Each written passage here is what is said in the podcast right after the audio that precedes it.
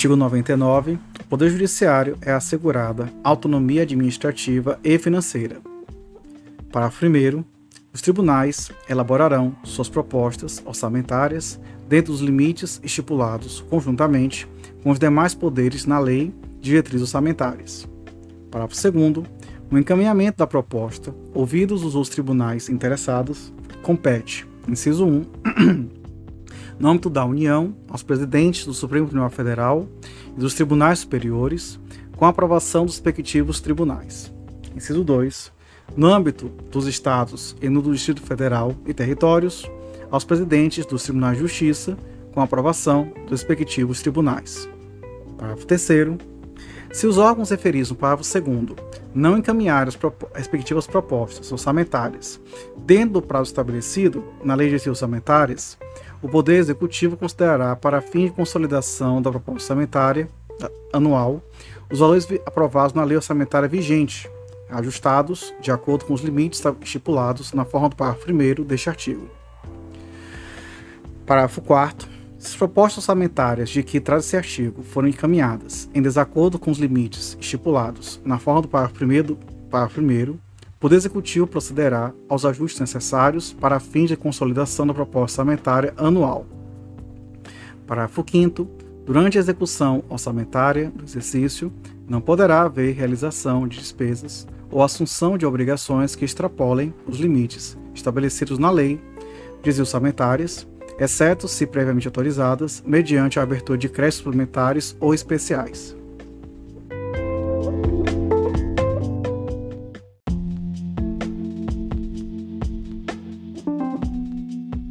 Artigo 100.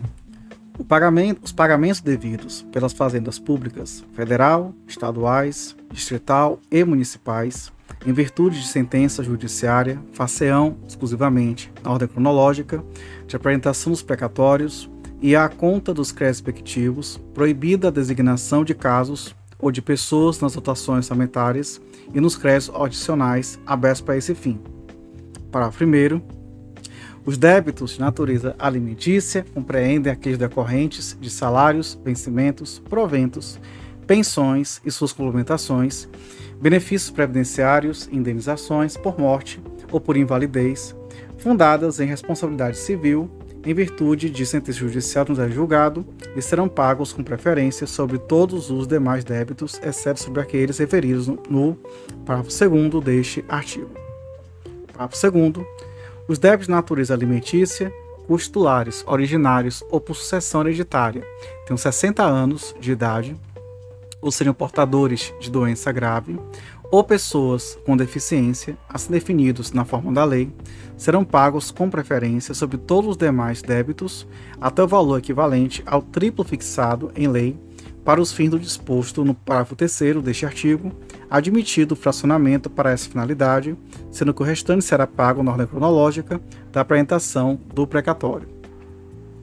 Parágrafo 3 o disposto no caput desse artigo relativamente à disposição de precatórios, não se aplica aos pagamentos de obrigações definidas em leis com de pequeno valor que as fazendas referidas devam fazer em virtude de sentença judicial não estarem julgado. Parágrafo 4 Para os fins do disposto do parágrafo 3 poderão ser fixados por leis próprias valores distintos às entidades de direito público segundo as diferentes capacidades econômicas, sendo o mínimo é, igual ao valor do maior benefício do regime geral Previdência Social. Parágrafo 3 é obrigatória a inclusão no orçamento das entidades de direito público de verba necessária ao pagamento de seus débitos oriundos de sentenças transitadas em julgado constantes de precatórios judiciais apresentados até 2 de abril, uh, fazendo-se o, paga fazendo o pagamento até o final do seguinte, quando terão seus valores atualizados monetariamente. Parágrafo 6 as dotações orçamentárias e os créditos abertos serão consignados diretamente ao Poder Judiciário, cabendo ao presidente do tribunal que, que proferir a decisão exequenda determinar o pagamento integral e autorizar requerimento do credor exclusivamente para os casos de preterimento seu direito de precedência ou de não alocação orçamentária do valor necessário à satisfação do seu débito, o sequestro da quantia respectiva.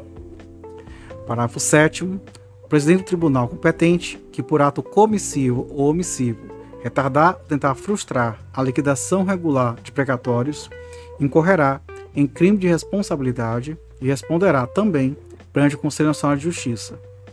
Parágrafo 8 é vedada a expedição de precatórios complementares ou suplementares de valor pago, bem como fracionamento, repartição ou quebra do valor da execução para fins de enquadramento da parcela total ao que dispõe o parágrafo 3 deste artigo.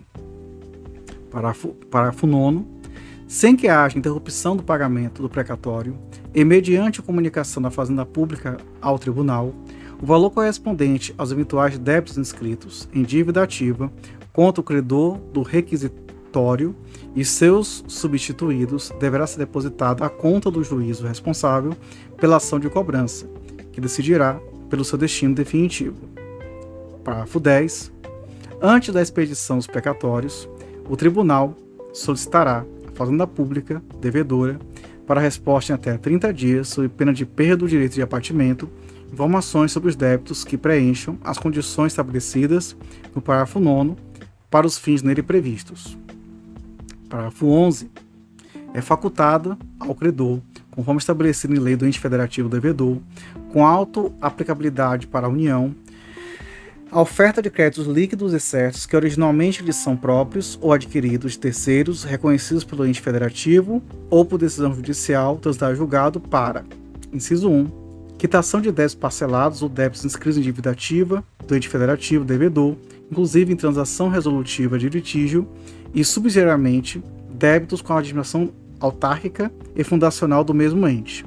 Inciso 2, compra de imóveis públicos de propriedade do mesmo ente uh, disponibilizados para venda.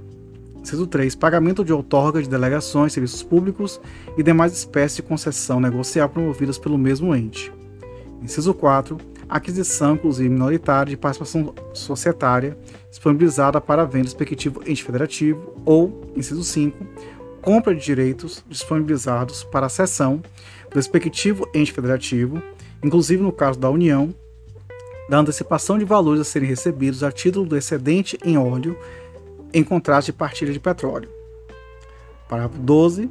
A partir da promulgação desta emenda constitucional, a atualização de valores dos requisitórios até a sua expedição, é, desculpa, após a expedição até efetivo pagamento, independentemente de sua natureza, será feita pelo Índice Oficial de Remuneração Básica da cadeia de poupança e para fim de compensação da mora, incidirão juros simples no mesmo percentual de juros incidentes sobre a caderneta de poupança, ficando excluída a incidência de juros compensatórios.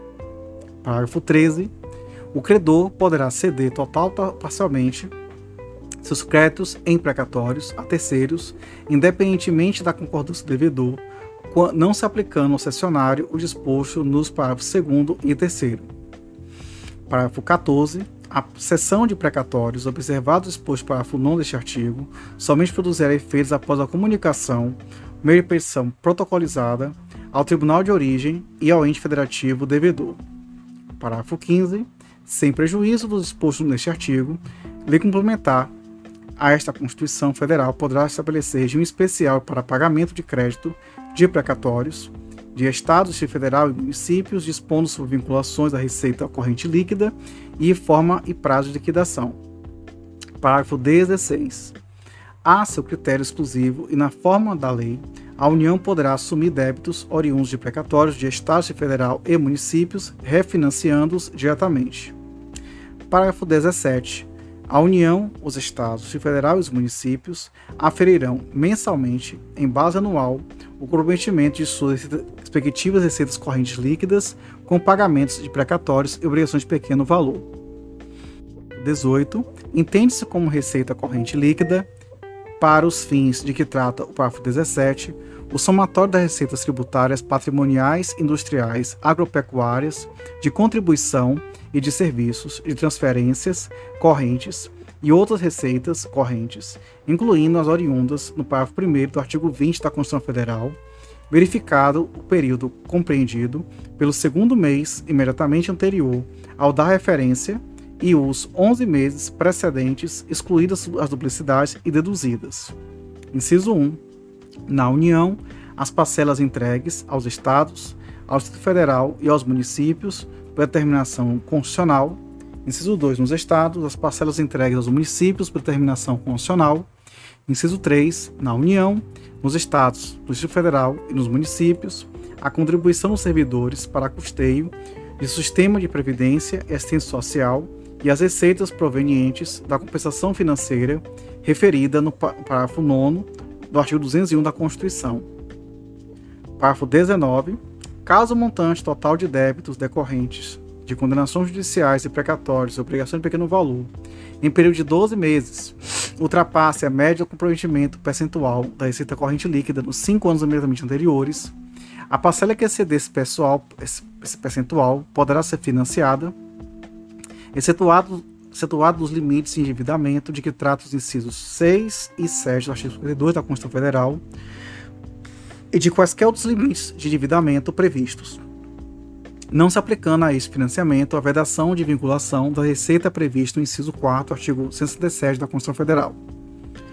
Parágrafo 20.